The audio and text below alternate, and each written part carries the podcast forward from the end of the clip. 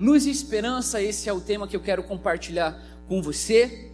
Nós estamos na nossa primeira série de mensagens desse ano de 2020 e você ouviu semana passada o pastor Marcelo ministrando sobre o tema promessa e empenho.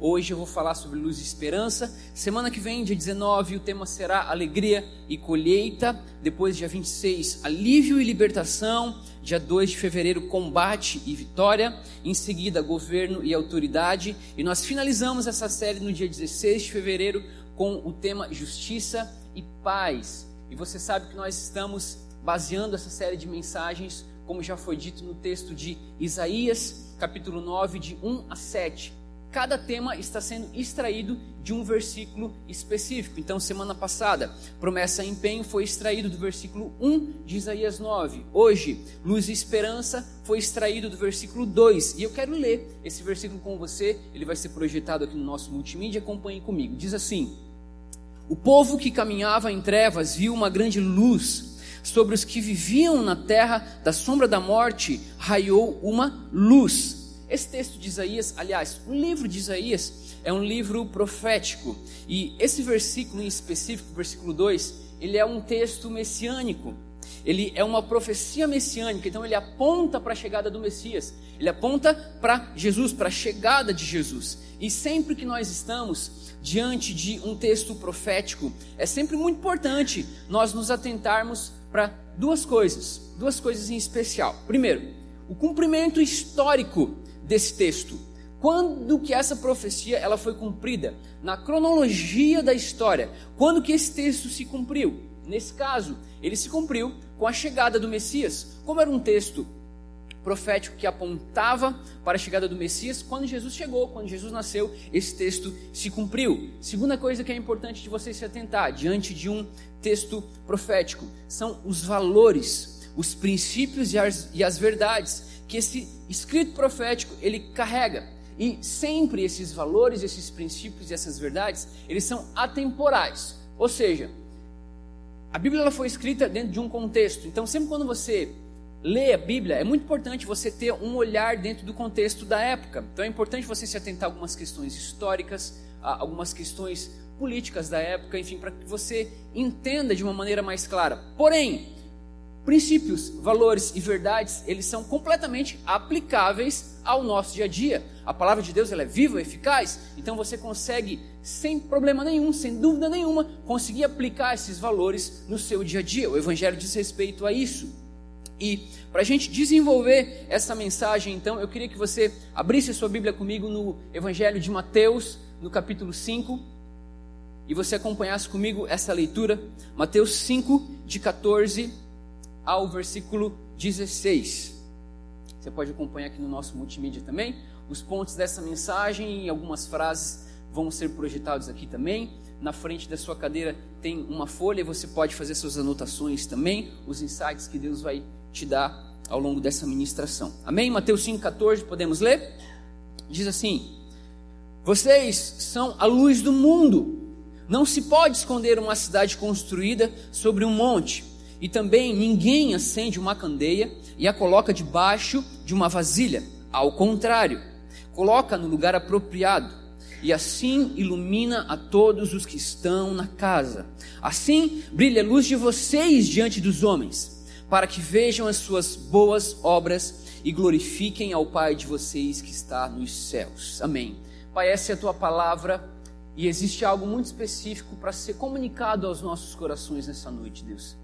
A minha oração é que os nossos corações e mentes estejam receptivos à tua boa palavra, às verdades que o Senhor quer comunicar nessa noite aos nossos corações, Deus. Ilumina nossa mente, ilumina nosso entendimento e não nos permita perder nada daquilo que o Senhor está liberando nessa noite para as nossas vidas. Assim eu oro no poderoso nome de Jesus. Amém e amém. Aleluia. Queridos, esse texto ele é um discurso feito por Jesus no Sermão do Monte.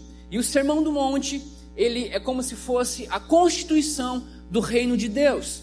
Aquilo que a lei representava para o Antigo Testamento, o Sermão do Monte representa para o Novo Testamento. Eu acho interessante que nesse texto Jesus não fala de uma maneira é, condicional, Não, ele faz uma afirmação muito firme. Ele diz: Vocês são a luz do mundo. Então é como se Jesus ele compartilhasse essa responsabilidade com os seus seguidores, com aquela audiência. Então, eu entendo que ser luz do mundo é parte de quem eu e você somos. E eu acredito que a razão pela qual muitas vezes nós acabamos não cumprindo plenamente o plano e o propósito de Deus para as nossas vidas está associado a uma incompreensão de quem nós somos e da nossa identidade daquilo que nós podemos, daquilo que nós somos em Deus. Deixa eu te dar um exemplo bem específico disso. Moisés, quando ele enviou os doze espias à terra prometida, doze homens foram e dez deles voltaram, manifestando não saber quem eles eram, nem qual era o propósito específico para eles e também para a nação de Israel. E eles manifestaram isso na sua maneira de falar, na sua linguagem, meu irmão, Deus não precisava provar mais nada para esse povo. Deus tinha tirado eles do deserto, Deus, ou melhor, do, do, do cativeiro. Deus tinha tirado eles, Deus tinha impulsionado eles em meio ao deserto. Eles tinham provas reais de que Deus estava caminhando com eles, de que eles eram a nação escolhida, Deus os alimentava, Deus os guiava, ou seja, Deus não precisava provar mais nada, Deus tinha os tirado do Egito, daquela escravidão, e eles eram a nação escolhida, mas eles não conseguiam se olhar dessa maneira. Esses dez homens, olha a maneira como eles expressaram isso na sua linguagem, no seu modo de falar. Números 13 e 33 diz éramos aos nossos olhos como gafanhotos, e assim também éramos aos seus olhos. Ou seja, eles se enxergavam pequenos, como gafanhotos, e eles não eram. Mas como eles se enxergavam assim, os inimigos também os enxergaram como gafanhotos. O que, que eu entendo? Que a incapacidade de ver quem eles eram foi determinante para o não cumprimento do plano e do propósito de Deus. Por isso que é tão importante nós crescermos na compreensão desse aspecto da nossa identidade, que é ser luz. E sempre, quando a Bíblia fala a respeito de luz, isso diz respeito a revelar algo a mostrar algo, a descortinar, a um revelar, a um apresentar, a um criar, a um mostrar. E se tinha algo que estava na agenda de Jesus, era manifestar o Pai. Jesus veio a essa terra para revelar o Pai, para mostrar ao mundo quem Deus era. Eles tinham uma imagem de Deus muito distorcida. E Jesus veio de fato apresentar quem Deus era. Ou seja, quando você olhava para Jesus, você via Deus. Foi isso que Jesus falou diversas vezes. Por exemplo, João 12, 45, 46. Palavras de Jesus: Quem me vê, vê aquele que me enviou. Eu vim ao mundo como luz, para que todo aquele que nele crê, para que todo aquele que para todo aquele que crê em mim não permaneça nas trevas. João 14, 6 a 9. Respondeu Jesus: Eu sou o caminho, a verdade e a vida. Ninguém vem ao Pai a não ser por mim. Se vocês realmente me conhecessem, conheceriam também o meu Pai. Já agora vocês o conhecem e o têm visto. E disse Filipe: Senhor, mostra-nos o Pai, e isso nos basta.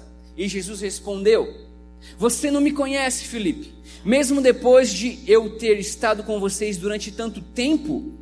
Quem me vê, vê o Pai. Como você pode dizer, mostra-nos o Pai? Era como se Jesus falasse: Olha, eu estou todo, todo esse tempo caminhando com vocês e eu estou revelando o Pai. Eu estou aqui para revelar a Deus. Eu estou aqui para manifestar a Deus. Eu estou aqui para mostrar ao mundo quem o meu Pai é, quem Deus é. E essa foi a maneira como Jesus viveu, como ele andou, caminhou como homem, um homem que revelava Deus nessa terra. Então, se você quer conhecer a Deus, olhe para Jesus. Por quê? Porque o Pai se revela através do Filho. Rejeite tudo aquilo que te falaram sobre Deus se você não encontra na pessoa de Jesus.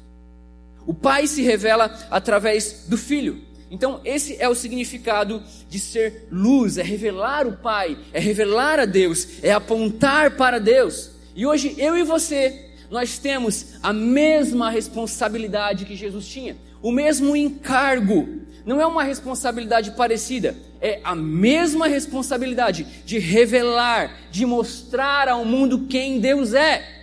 Isso é ser luz, é revelar a Deus, é mostrar aos homens quem Deus é, e esse é o nosso chamado. Filipenses 2,15 diz: Para que venham a tornar-se puros e irrepreensíveis, filhos de Deus inculpáveis, no meio de uma geração corrompida e depravada, no qual vocês, eu e você, brilham como estrelas no universo.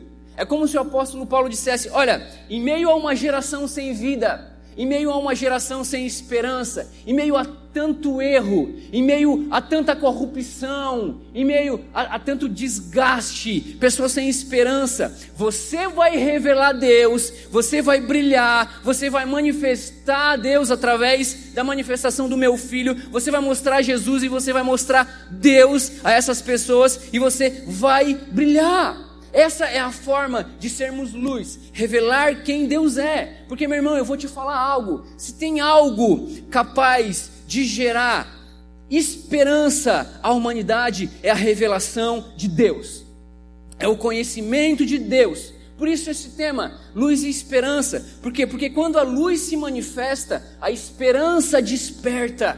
Quando Deus aparece, a esperança também aparece. Olha o que o pastor Rick Warren disse. Não importa a situação, Deus pode invertê-la. Não importa a desesperança que a vida pareça oferecer, Deus produz esperança. Meu irmão, Deus produz esperança. E o que é esperança? É a antecipação alegre de que algo bom está para acontecer. Ei, eu vim nessa noite liberar uma palavra sobre você e dizer que algo muito bom está para acontecer. Algo muito bom está para chegar no seu 2020. Você vai bater de frente com algo muito bom. Está para chegar. Crie expectativas. Tenha esperança. A Bíblia diz em Romanos 12, 12: alegrem-se na esperança. Ou seja, você precisa se alegrar com antecipação frente àquilo que está para acontecer. Você precisa celebrar o seu futuro agora. Isso se chama esperança. E a fé cresce no solo da esperança. A fé se desenvolve no solo da esperança. E só existe uma coisa capaz de trazer luz e esperança para a humanidade: é Jesus Cristo de Nazaré. E é o nosso papel nos empenharmos nessa nobre missão de revelar Deus ao mundo através de Jesus. Que nobre missão! Uau, que privilégio! Revelar o Pai através do seu Filho Jesus. Eu quero caminhar com você dentro de alguns princípios que vão fazer você viver na luz você ser luz, você manifestar luz e trazer esperança à humanidade. Então, primeiro ponto dessa mensagem, no raiar de uma nova década, decida diariamente seguir Jesus. Decida todos os dias. Decida diariamente seguir Jesus. João 8 e 12. Falando novamente ao povo, Jesus disse: Eu sou a luz do mundo. Quem me segue nunca andará em trevas, mas terá a luz da vida. Entenda que seguir a Jesus é sempre uma decisão, e as suas decisões são a matéria-prima do seu futuro. Você é resultado das suas escolhas, e hoje você está colhendo o resultado das suas escolhas dos últimos anos. E ao mesmo tempo em que você está colhendo, hoje você está também plantando. E o que você precisa é de uma visão acerca do seu futuro. Porque eu acredito que uma visão do seu futuro determina as suas escolhas. As minhas escolhas do presente, as minhas escolhas de hoje, precisam ser coerentes com a minha visão de futuro. Por exemplo, se eu tenho uma visão de futuro a respeito da minha saúde, eu tenho uma visão de futuro a respeito de como eu quero estar daqui a 10, 15 anos, se eu me enxergo com muita qualidade de vida, esbanjando saúde, as minhas escolhas alimentares hoje precisam ser coerentes com isso que eu estou enxergando no meu futuro, ok? Amém? Amém? Ok. Mas a grande questão é que a maioria dos brasileiros acaba vivendo como o missionário Zeca disse: deixa a vida me levar, a vida leva eu. A gente vive muito assim, meu irmão. A gente não se preocupa com o amanhã. A nossa visão, ela é de curto prazo. Nós não vivemos uma vida intencional. Nós não nos atentamos que uma decisão hoje afeta todo o meu futuro. Eu falo para os nossos jovens, o assunto relacionamento é sempre muito em alta. Casamento, namoro tudo mais. Eu digo, olha, escolha bem. Escolha bem, porque a sua decisão hoje vai afetar o seu futuro. Não dá para você casar com a pessoa que você conheceu há um mês. Não. Por quê? Porque tem muita coisa em jogo. É a sua vida, é o seu futuro. São anos e anos que estão em jogo. Então você precisa orar. Você precisa conhecer o caráter. Isso leva tempo. Não dá para tomar uma decisão pensando a curto prazo. Não. Pastor Rick Warren disse que o aspecto mais prejudicial da vida contemporânea é pensar a curto prazo. Uau! É altamente prejudicial. Se você pensar a curto prazo, a sua vida pode ser afetada diretamente pelas suas decisões. Seguir Jesus é uma decisão. E para você seguir Jesus todos os dias, deixa eu te dar alguns conselhos. Primeiro, tenha uma visão bíblica acerca do seu futuro. Pastor, qual é a visão de Deus acerca do meu futuro? O que Deus pensa a respeito do meu futuro? Eu vou te falar. Jeremias 29, 11. Olha o plano de Deus para o seu futuro. Porque sou eu que conheço os planos que tenho para vocês, diz o Senhor. Planos de fazê-los prosperar e não de causar dano. Planos de dar a vocês esperança e um futuro. Aleluia! Meu irmão, quando eu leio esse versículo, eu me empolgo. Por quê? Porque Deus pensa coisas boas a meu respeito. Eu entendo que Deus me ama, que Deus cuida de mim. Deus pensa coisas boas a teu respeito. Esse é o nosso futuro. Nós temos um futuro com o Senhor. E se você ter a convicção de que Deus tem algo preparado, especial, lindo para o seu futuro, você vai pensar a longo prazo e você vai tomar as decisões hoje que são coerentes com aquilo que você está enxergando. E a melhor decisão do seu presente é seguir a Jesus todos os dias. É construir um relacionamento com Ele hoje que vai afetar o teu amanhã. Eu acho lindo o exemplo de Pedro. Existiu um determinado momento na caminhada de Jesus com seus discípulos que Jesus ele deu uma apertadinha na sua mensagem. Ele apertou o cinto e a multidão começou literalmente a vazar. Olha só, João 6:66. Daquela hora em diante, muitos dos seus discípulos voltaram atrás e deixaram de segui-lo. Versículos 67 e 68. Jesus perguntou aos doze: Vocês também não querem ir? Aí, olha o que, que Pedro respondeu. Senhor, para quem iremos? Tu tens as palavras de vida eterna. Em outras palavras, Pedro estava dizendo: Senhor, não, eu, eu, decido te seguir hoje. Por quê? Porque eu enxergo o meu futuro e não vejo o meu futuro sem o Senhor lá. Não, então eu preciso decidir te seguir hoje. Ei, para onde eu irei? Para quem eu irei? Só tu tens as palavras de vida eterna. Pedro estava dizendo: Jesus, eu te escolho todos os dias. Por quê? Porque eu preciso de um futuro perto de você. Segundo, para você seguir Jesus todos os dias, seja guiado pela palavra de Deus e não por suas emoções. Seja guiado pela palavra. Hoje as pessoas estão desenvolvendo uma sensibilidade emocional exagerada. Nós estamos nos tornando pessoas frágeis, sem resiliência. Pequenas coisas nos ferem, nos abalam num nível assustador. Nós nos ferimos emocionalmente com muita facilidade. Pequenas coisas, pequenos atritos nos machucam, nos, nos ferem, nos adoecem, nos ofendem. E cresce assustadoramente o número de pessoas com depressão, número de pessoas com pensamento suicida, número de pessoas cometendo suicídio. O que, que é isso? São pessoas guiadas por suas emoções. E o grande perigo é que as pessoas guiadas por suas emoções acabam se tornando insensíveis espiritualmente. Ou seja, elas se tornam sensíveis emocionalmente, mas espiritualmente elas são insensíveis. O que, que isso provoca? Você não consegue mais ouvir a Deus. Você não consegue mais receber os apontamentos, os insights do céu. Você é guiado por aquilo que você sente. por aquilo que está dentro de você. Você acaba perdendo essa sensibilidade espiritual.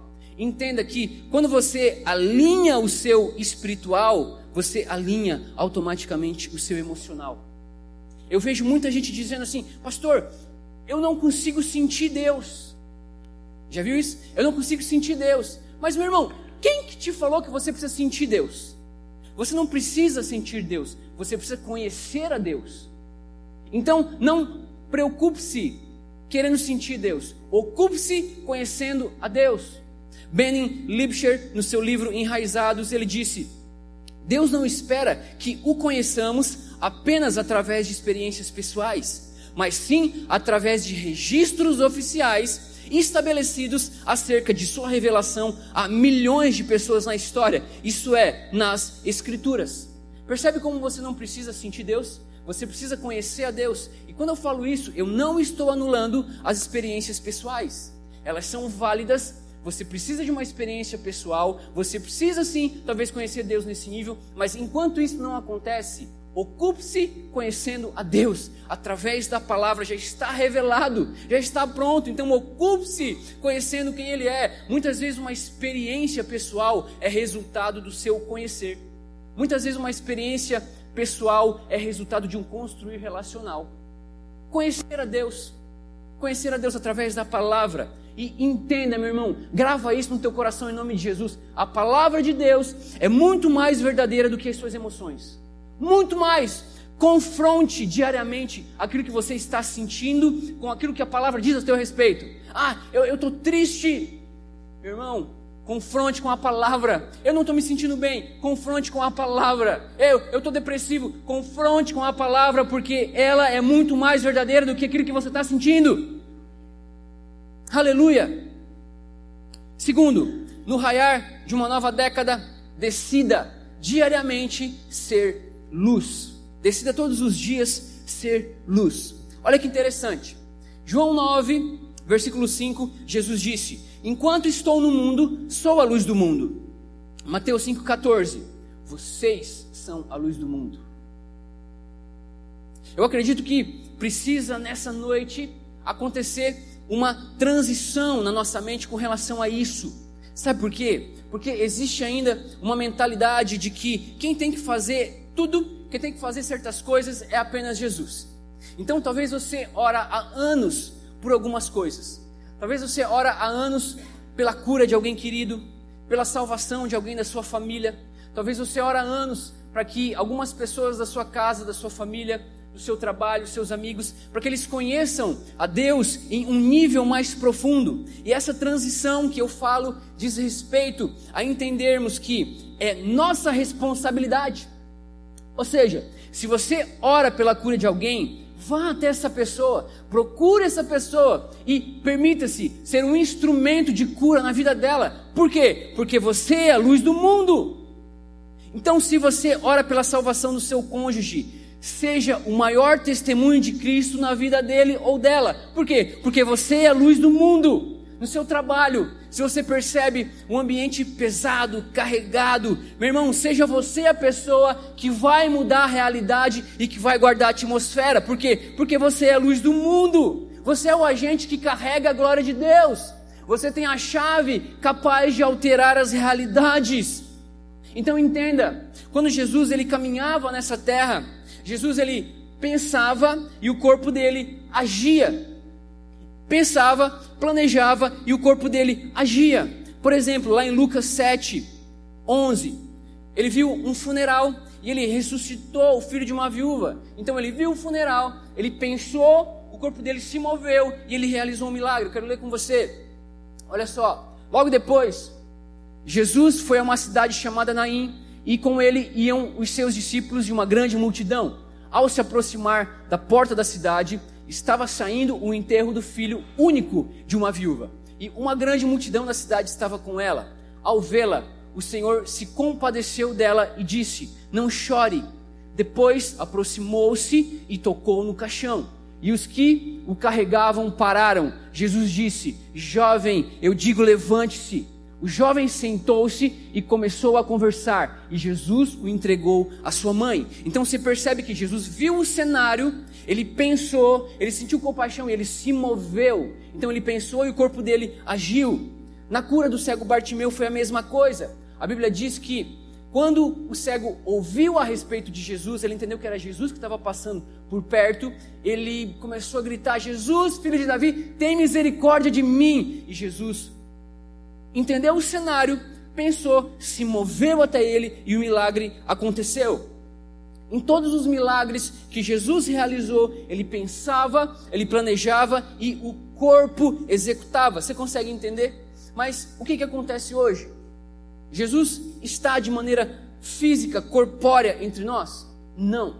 Mas ele continua sendo o cabeça. Ele é a mente brilhante, a mente que pensa e que nos inspira. Porém, o corpo somos eu e você.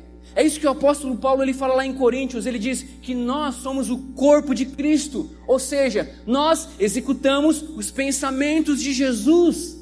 Por isso que a Bíblia fala que eu e você precisamos ter o que? A mente de Cristo, para que nós possamos executar os pensamentos de Jesus. E eu vou te falar, Jesus continua se movendo através dos cenários. Ele continua vendo alguém precisando de cura e ele diz: Olha, ali existe alguém precisando de cura. Ele continua enxergando uma pessoa que precisa de uma palavra e ele diz: Olha, ali precisa alguém que se mova, que leve uma palavra de vida, de cura. Do outro lado, existe um jovem precisando de um abraço. E quem que vai executar os pensamentos de Jesus? Somos eu e você. Você é Cristo andando por essa terra. Você é o agente que vai liberar a vida de Deus para as pessoas que estão à sua volta, para as pessoas que você conhece. Nessa estação da história, você e eu somos os responsáveis. Enquanto nós ficarmos apenas dizendo, olha, Jesus tem que fazer, Jesus tem que fazer, talvez nada vai acontecer. Jesus nessa noite está te dizendo, vá e faça. Saia dessa bolha, saia da teoria, vá para a prática do Evangelho, faça algo prático. Carregue essa luz que existe em você, manifeste, manifeste na face dessa terra aquilo que eu já te comissionei. Vá e faça, execute os meus pensamentos. Eu tive uma experiência incrível no início do ano passado. Chegou até nós uma situação de um adolescente que ele estava com alguns pensamentos suicida e ele estava lutando, batalhando contra esses pensamentos e, e, muita tristeza, um estado de depressão bem avançado. E ele fugia de casa algumas vezes e ele se cortava com navalhas.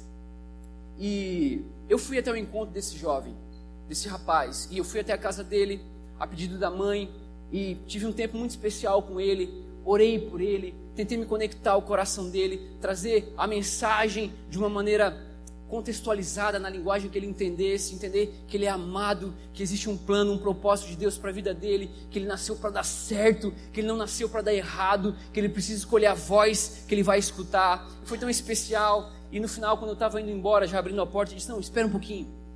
Ele foi no quarto dele e de repente ele me trouxe as três lâminas com as quais ele se cortava. Ele disse: Pastor, olha, pode pegar, eu não quero mais, pode jogar fora. Meu irmão, o que, que é isso? É alguém que se moveu, alguém que saiu da teoria e foi ao encontro de uma vida. Você não tem noção do que um abraço é capaz de fazer. Você não tem a ideia do que você parar para ouvir uma pessoa que está precisando por 15 minutos é capaz de fazer. E nessa noite eu entendo que Deus está nos movendo para que a gente saia da teoria, de um evangelho cheio de teoria, para que a gente saia das redes sociais e fique postando frases de efeito e fique criticando um e outro, para que a gente vá na prática, no dia a dia e que a gente manifeste a luz de Cristo nessa geração. Nós estamos sendo chamados para isso, meu irmão. Luz e esperança. Talvez a única Bíblia que esse mundo vai ler é a sua vida. Moody disse o seguinte: de cada 100 homens um lerá a Bíblia, os outros 99 lerão o cristão. Uau! Aí eu fico me perguntando, que tipo de cristão nós estamos sendo? Será que nós estamos apenas falando, falando, falando? Será que estamos apenas no campo da teoria? Eu entendo que algumas pessoas ouvem muito Jesus saindo das nossas bocas, mas não se fala de Jesus apenas com a boca, mas sim com o coração. E o que falta é Jesus aparecer a esse mundo de maneira prática, através do nosso modo de viver, de atitudes no dia a dia. Está na hora da gente sair do casulo, está na hora de revelar Jesus através do nosso modo de viver. Todo lugar é lugar, toda hora é hora. Você não é a luz da igreja, você é a luz do mundo. Ou seja, você é a luz da faculdade, você é a luz do mercado de trabalho, você é a luz da sua casa, você é a luz para os seus filhos, você é a luz para a sua esposa, você é a luz. Aleluia! Jesus disse: Enquanto eu estou aqui, eu sou a luz. Você é a luz do mundo. E nós precisamos entender que não existe nenhuma batalha entre luz e trevas. Eu fico imaginando algumas pessoas acham que existe uma batalha apocalíptica entre Deus e o diabo. Ei, não existe, meu irmão. Deus não faz força nenhuma para vencer as trevas. Lá em Gênesis, no capítulo 1, a Bíblia diz que a terra era sem forma e vazia e existiam trevas. Mas até quando existiram trevas? Até Deus abrir a boca e dizer: haja luz. Então não existe batalha nenhuma. Deus não faz força nenhuma para vencer as trevas. Quando a luz chega, o ambiente é alterado, ele dissipa toda a treva. Quando a luz chega, o ambiente é transformado. É igual, olha só, quando você chega na sua casa e você vai acender a luz da sua casa. Você faz alguma força, você diz assim: luz, vem luz. Luz, vem, vamos, vamos lá. A não ser que você não tenha pago a sua conta de luz. Aí você vai fazer força, força, força e a luz não vai vir. Agora, se você está em dia, se você pagou a sua conta de luz, você vai chegar na sua casa, você vai acender a luz e a luz vai aparecer. No reino espiritual é assim, é a mesma coisa. Quando a luz chega, as trevas se dissipam. As trevas só prevalecem onde existe ausência de Deus. Por isso que não existem lugares escuros. Existem lugares onde os filhos de Deus ainda não chegaram. As trevas, a escuridão só existem porque a luz ainda não chegou, mas no momento que um filho de Deus, cheio do Espírito, ele chega, ele começa a brilhar, ele manifesta a luz, as trevas se dissipam, elas vão embora, o ambiente é alterado, o ambiente é afetado por aquilo que você carrega. Não existem lugares escuros. Terceiro, no raiar de uma nova década, decida todos os dias manifestar visivelmente a luz que habita em você. Mateus 5,15. E também, ninguém acende uma candeia e a coloca debaixo de uma vasilha. Ninguém acende uma candeia e coloca essa candeia debaixo de uma vasilha. Por quê? Simplesmente pelo fato de que ela não cumpre o seu propósito estando debaixo de uma vasilha. E o que Jesus está dizendo aqui nesse versículo é que seria inútil o seu espírito morar dentro de você, acender essa chama dentro de você e você não aparecer. Você ficar escondido no meio dessa geração corrupta, corrompida, depravada. Seria inútil você vir aqui todas as semanas você ser ministrado, você ser empoderado, entender que a igreja não é ponto de chegada, mas sim de partida, e você não manifestar isso na segunda, na terça, no seu dia a dia, com o seu modo de viver. Não vale a pena você vir aqui, você continuar a sua vida do mesmo jeito, do mesmo jeito normalzinho. Ninguém acende uma candeia e coloca embaixo de uma vasilha. E o inimigo, ele sabe que ele não pode com a luz que existe em você. Como ele sabe que ele não pode com a luz que existe em você, sabe qual é a maior estratégia de Satanás contra as nossas vidas? A maior estratégia do inimigo é fazer isso aqui comigo, com você.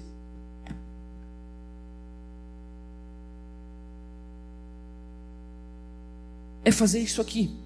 É tapar a luz que existe em você. É igual aquele irmão que chegou para o pastor e disse assim: Pastor, ora por mim, porque a Bíblia diz que nós somos a luz do mundo, mas a minha luz está tão apagadinha. Eu acho que a minha está tão apagadinha. Não se trata do quanto a sua está apagada e a minha acesa. Não. A mesma intensidade que existe em mim, existe em você. Agora, trata do quanto você está dando vazão a isso. Será que você está assim? Será que você chega segunda-feira na tua empresa e você fica assim? Será que você chega na tua faculdade segunda, terça e você fica escondidinho? Será que no verão, agora nas férias, você vai para a praia e você fica escondido? ou você aparece, ou você manifesta quem Deus é, ou você revela o Pai. Eu identifiquei alguns baldes do nosso dia a dia e eu quero compartilhar com você. Esses baldes, eles anulam pouco a pouco o brilho que existe em mim e em você. Primeiro, o passado.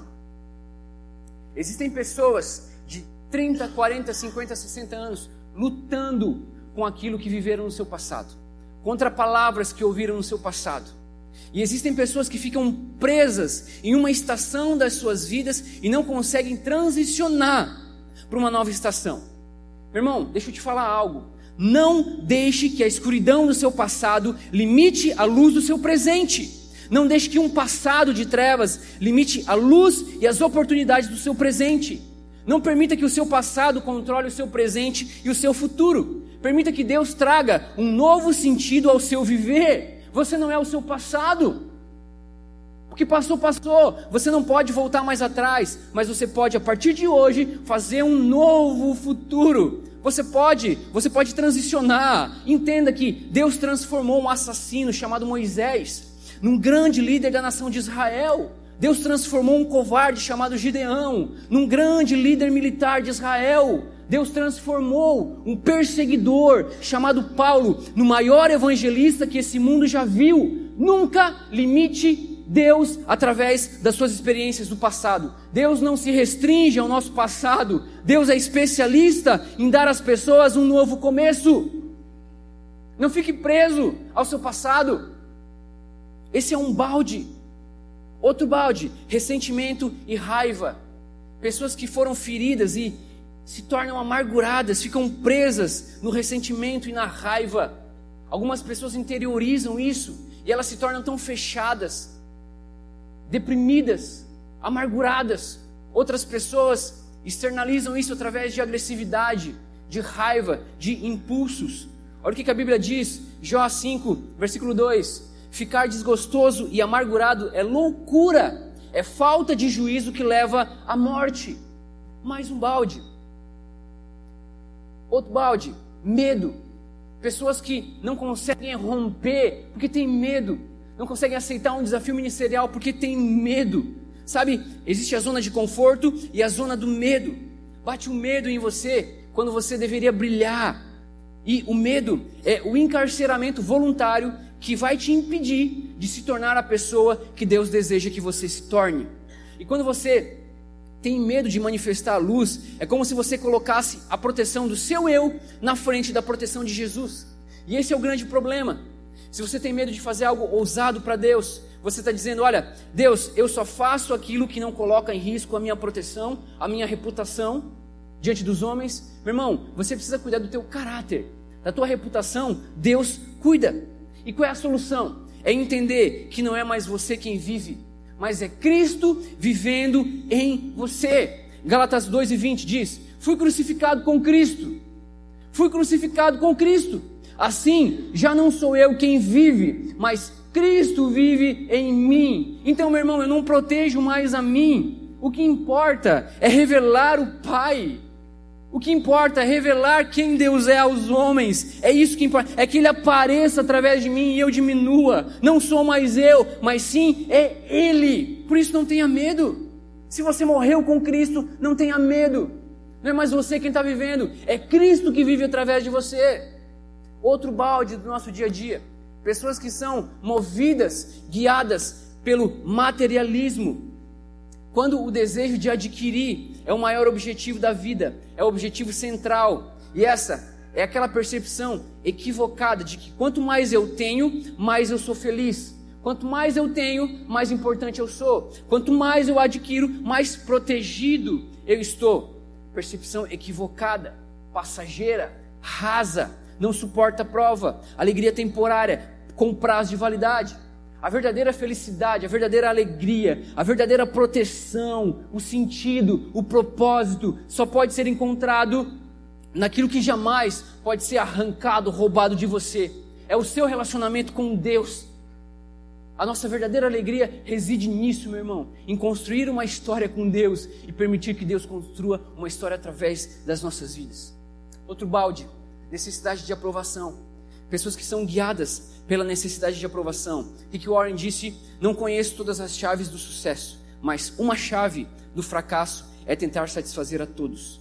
Irmão, quem vive pela aprovação do céu não se importa com a aprovação dos homens. Quem vive tentando agradar os homens, cedo ou tarde, vai desagradar a Deus. Não tem como. Entenda que a tua aprovação, a tua aceitação, ela vem de Deus e de mais ninguém. O resto é consequência, meu irmão. Ei, se alguém não aprova algo, se alguém não te aceita, não tem problema. Deus te ama, Deus cuida de você e a verdadeira aceitação vem dele. Tantos outros baldes que a gente poderia citar. Talvez eu falei alguns aqui, mas você está identificando outros em você. Algo que está tapando a sua luz não está conseguindo dar vazão à sua luz. Talvez a tua incredulidade, a falta de fé, uma vida de pecado, isso talvez tenha drenado a tua vida, a vida de Deus em você, tem drenado essa luz. Eu creio que essa é uma noite onde nós vamos entregar todos os nossos baldes aos pés da cruz, de maneira profética. Aquilo que está destruindo a tua vida, aquilo que está anulando a luz de Deus em você, você vai nessa noite entregar aos pés da cruz. E você vai sair daqui convicto de que Deus tem um plano, um propósito para você e de que você precisa revelar a luz de Cristo aos homens. Nessa noite, em nome de Jesus. Quarto ponto, no raiar de uma nova década. Busque genuinamente arrepender-se. Mateus 4, 16 a 17 diz: o povo que vivia nas trevas viu uma grande luz. Olha o texto de Isaías, sendo citado aqui por Jesus novamente. O povo que vivia nas trevas viu uma grande luz. Sobre os que viviam na terra da sombra da morte raiou uma luz. Daí em diante, Jesus começou a pregar: arrependam-se, pois o reino dos céus está próximo. Esse foi o início ministerial de Jesus. Jesus começou a atuar ministerialmente a partir desse ponto. E a primeira mensagem de Jesus, o tema central era arrependimento. Arrependam-se. Arrependam-se. Meu irmão, se essa foi a primeira mensagem de Jesus, é porque esse negócio é importante. Então nós precisamos buscar um arrependimento genuíno e entender que arrependimento é muito diferente de remorso. O verdadeiro arrependimento, ele tem a ver com quebrantamento, com mudança. Olha o que, que João Batista disse. Mateus 3, versículo 8 deem fruto que mostre o arrependimento. Uau! Fruto que revele o arrependimento. O que João estava dizendo aqui era o seguinte: olha, se você verdadeiramente se arrepender dos seus erros, vai haver mudança. Existirão frutos, atitudes que vão evidenciar o seu arrependimento. Por isso que arrependimento não é da boca para fora. Muita gente fala sobre arrependimento, mas não vive arrependimento. E não pode ficar só no discurso precisa ser evidenciado no dia a dia. Sabe como é que a maioria das pessoas entende arrependimento? Assim, é como se o pecado tivesse aqui à minha esquerda, ok? Então, eu estou me movendo em direção ao meu pecado. Eu estou chegando próximo, eu estou em direção ao meu pecado e de repente eu paro. Eu parei, paro de pecar. As pessoas entendem que arrependimento é isso. Mas se você for olhar no original grego, a palavra arrependimento, ela é metanoia. Essa é a palavra, ou seja, mudança de mente, mudança de atitude, mudar de pensamento. É pensar de uma maneira diferente, é dar meia volta, é ir no sentido oposto àquele que eu estava indo. Então é, é, é como se eu estivesse vindo para cá, estou caminhando, e de repente eu dou meia volta e eu começo a caminhar na direção contrária daquilo que eu estava fazendo. Isso é arrependimento, isso é metanoia. Deixa eu te mostrar alguns exemplos bíblicos. Zaqueu. Você sabe que Zaqueu, ele era o chefe dos publicanos, dos cobradores de impostos, e eles sempre cobravam um adicional a mais para benefício próprio. E num determinado momento, ele teve um encontro com Jesus. A Bíblia diz que Zaqueu ele subiu numa árvore e Jesus estava passando e ele queria enxergar Jesus. Mas Jesus enxerga Zaqueu e disse: Zaqueu, desce daí, hoje eu vou na sua casa. E Jesus sentou-se à mesa com ele, ministrou ao coração de Zaqueu, e olha o que, que aconteceu. Lucas 19, 8. Mas Zaqueu levantou-se e disse ao Senhor: Olha, Senhor, estou dando a metade dos meus bens aos pobres. E se de alguém extorquir alguma coisa, devolverei quatro vezes mais. Uau, isso é arrependimento. Por quê? Qual era o pecado de Zaqueu? Qual era o problema de Zaqueu? Era roubar, era a corrupção, era cobrar a mais para uso próprio, para benefício próprio. E qual foi o fruto de arrependimento? Simplesmente parar, parar de roubar, parar de cobrar aquele adicional? Não mas foi dar meia volta e fazer o oposto, mudança de atitude. Então, se ele roubava, se ele cobrava mais, se ele estava enriquecendo de maneira ilícita, ele ia agora no sentido oposto, ele iria doar, ele iria entregar, ele ia agir com generosidade. Percebe como é no sentido oposto daquilo que ele fazia? Mudança de mente, mudança de atitude. Com o carcereiro de Paulo e Silas aconteceu a mesma coisa Lá em Atos 16, você sabe, Paulo e Silas, eles foram presos, eles foram açoitados, eles apanharam e foram lançados violentamente dentro da prisão. E a Bíblia diz que numa noite, próximo à meia-noite, eles estavam orando e cantando, adorando ao Senhor, e de repente veio um terremoto tão violento que abalou as estruturas, os alicerces da prisão. Então as portas se abriram e o carcereiro nessa hora ficou desesperado e ele pensou em tirar a própria vida. E de repente Paulo grita lá de trás, de dentro da cadeia: Não, não, não faça isso, nós estamos aqui, nós não vamos fugir. E olha o que, que aconteceu. Pode colocar para gente. Atos 16. O carcereiro pediu luz, entrou correndo e trêmulo, prostrou-se diante de Paulo e Silas. Então levou-os para fora e perguntou: Senhores, que devo fazer para ser salvo? Eles responderam: creia no Senhor Jesus e serão salvos você e os de sua casa. E pregaram a palavra de Deus a ele e a todos os de sua casa. Naquela mesma hora da noite, o carcereiro lavou as feridas deles. Em seguida, ele e todos os seus foram batizados. Meu irmão, qual era o pecado desse carcereiro? Qual era o erro desse carcereiro? Era a agressividade a violência, era o machucar, era o causar feridas, era o espancar. E o que, que ele faz no sentido oposto? Ele lava as feridas, ou seja, aquele que era instrumento de provocador, ele começou a provocar, curar. Ele foi no sentido oposto, aquele que odiava começou a amar. Isso é arrependimento, é mudança de rota, é mudança de mente e, consequentemente, mudança de atitude. Olha para Paulo, o maior perseguidor dos cristãos da época. Esse era o pecado. Perseguia, perseguia. Agora, vou propagar o Evangelho, eu vou manifestar Jesus, eu vou pregar o Evangelho. Sentido oposto, mudança de mente, arrependimento. Ah, meu irmão, nós precisamos manifestar frutos de arrependimento no nosso dia a dia, no nosso modo de viver. O Evangelho diz respeito à mudança não tem como você ter um encontro com a pessoa de Jesus e permanecer o mesmo. É impossível. Todas as pessoas nos evangelhos que tiveram um encontro com Jesus, elas foram mudadas. Elas não permaneceram do mesmo modo. O evangelho é simples. É mudança de vida, é arrependimento, é metanoia. Então, se você vivia deliberadamente no pecado, não peques mais. Se você enganava, não engane mais. Se você vivia na lascívia, na prostituição, viva em santidade. Se você vivia manifestando raiva, agressividade, ei, manifeste mansidão, paz. Se você amaldiçoava, abençoe. Se você odiava, ame. Se você traía, ame e seja fiel. Nós precisamos ser reconhecidos não por quem éramos, mas sim por quem estamos nos tornando. Eu fico impressionado com pessoas que eram o Senhor, começam a caminhar, mas elas ainda são conhecidas por quem elas eram e não por quem elas estão se tornando. Aquilo que elas faziam antes do encontro com Jesus continua sobressaindo sobre quem elas são hoje. Meu irmão, de maneira muito humilde eu falo para você, eu, eu, celebro essas coisas. As pessoas olham para a minha vida hoje e elas dizem assim: Quem é você? Ei, quem é você? Sabe o que é isso?